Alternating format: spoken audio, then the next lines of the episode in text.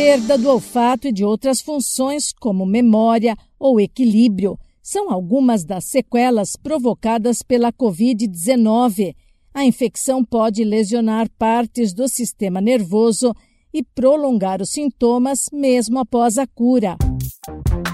Olá, sou Bernadette Druzian e converso neste episódio do Saúde e Bem-Estar com o neurocirurgião da Unicamp do Hospital Albert Einstein, Marcelo Valadares, sobre os mitos e verdades dessas sequelas. Ele explica que é comum surgirem problemas neurológicos após internação em unidades de terapia intensiva. Muitos pacientes que apresentam doenças graves e necessitam de internação em UTI podem ter problemas neurológicos tardios por diversos tipos de lesões cerebrais. Isso pode ser causado, por exemplo, por infecções complicadas, por choque, onde a pressão sanguínea é muito baixa, ou ainda pela hipóxia, que é onde falta oxigênio no sangue. Algumas outras manifestações neurológicas podem ocorrer com pacientes com Covid e que não necessariamente precisam apresentar quadros graves.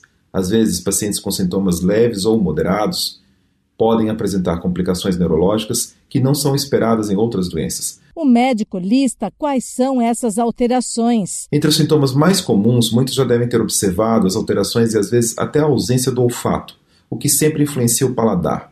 Outra manifestação muito frequente são alterações cognitivas leves, como a diminuição da capacidade de concentração e de atenção.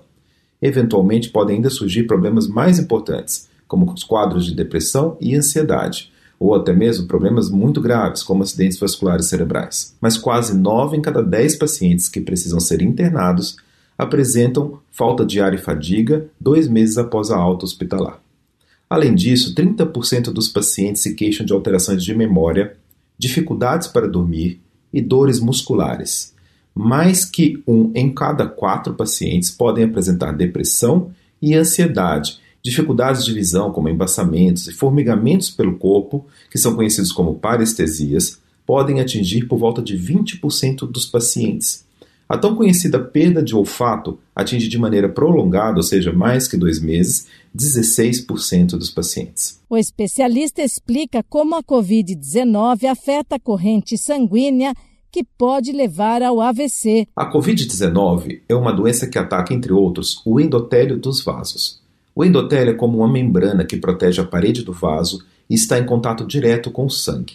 A lesão dessa membrana permite a penetração do vírus na profundidade dos tecidos, e este é um dos principais mecanismos dos danos causados ao pulmão. Mas, de uma forma geral, a lesão endotelial pode levar à obstrução de vasos sanguíneos. O paciente com Covid possui ainda uma predisposição, ou seja, uma chance maior de coagulação do sangue com a formação de trombos na circulação.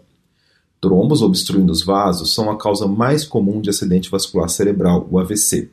AVC na fase aguda, ou seja, nos primeiros dias do Covid grave, é mais frequente e ele também está relacionado aos mesmos fatores de riscos de quem não tem Covid. Outros sintomas, como dor de cabeça crônica ou tontura por meses após a contaminação pelo novo coronavírus, são condições passageiras que requerem acompanhamento médico para tratamento até que desapareçam. Esse podcast é uma produção da Rádio 2.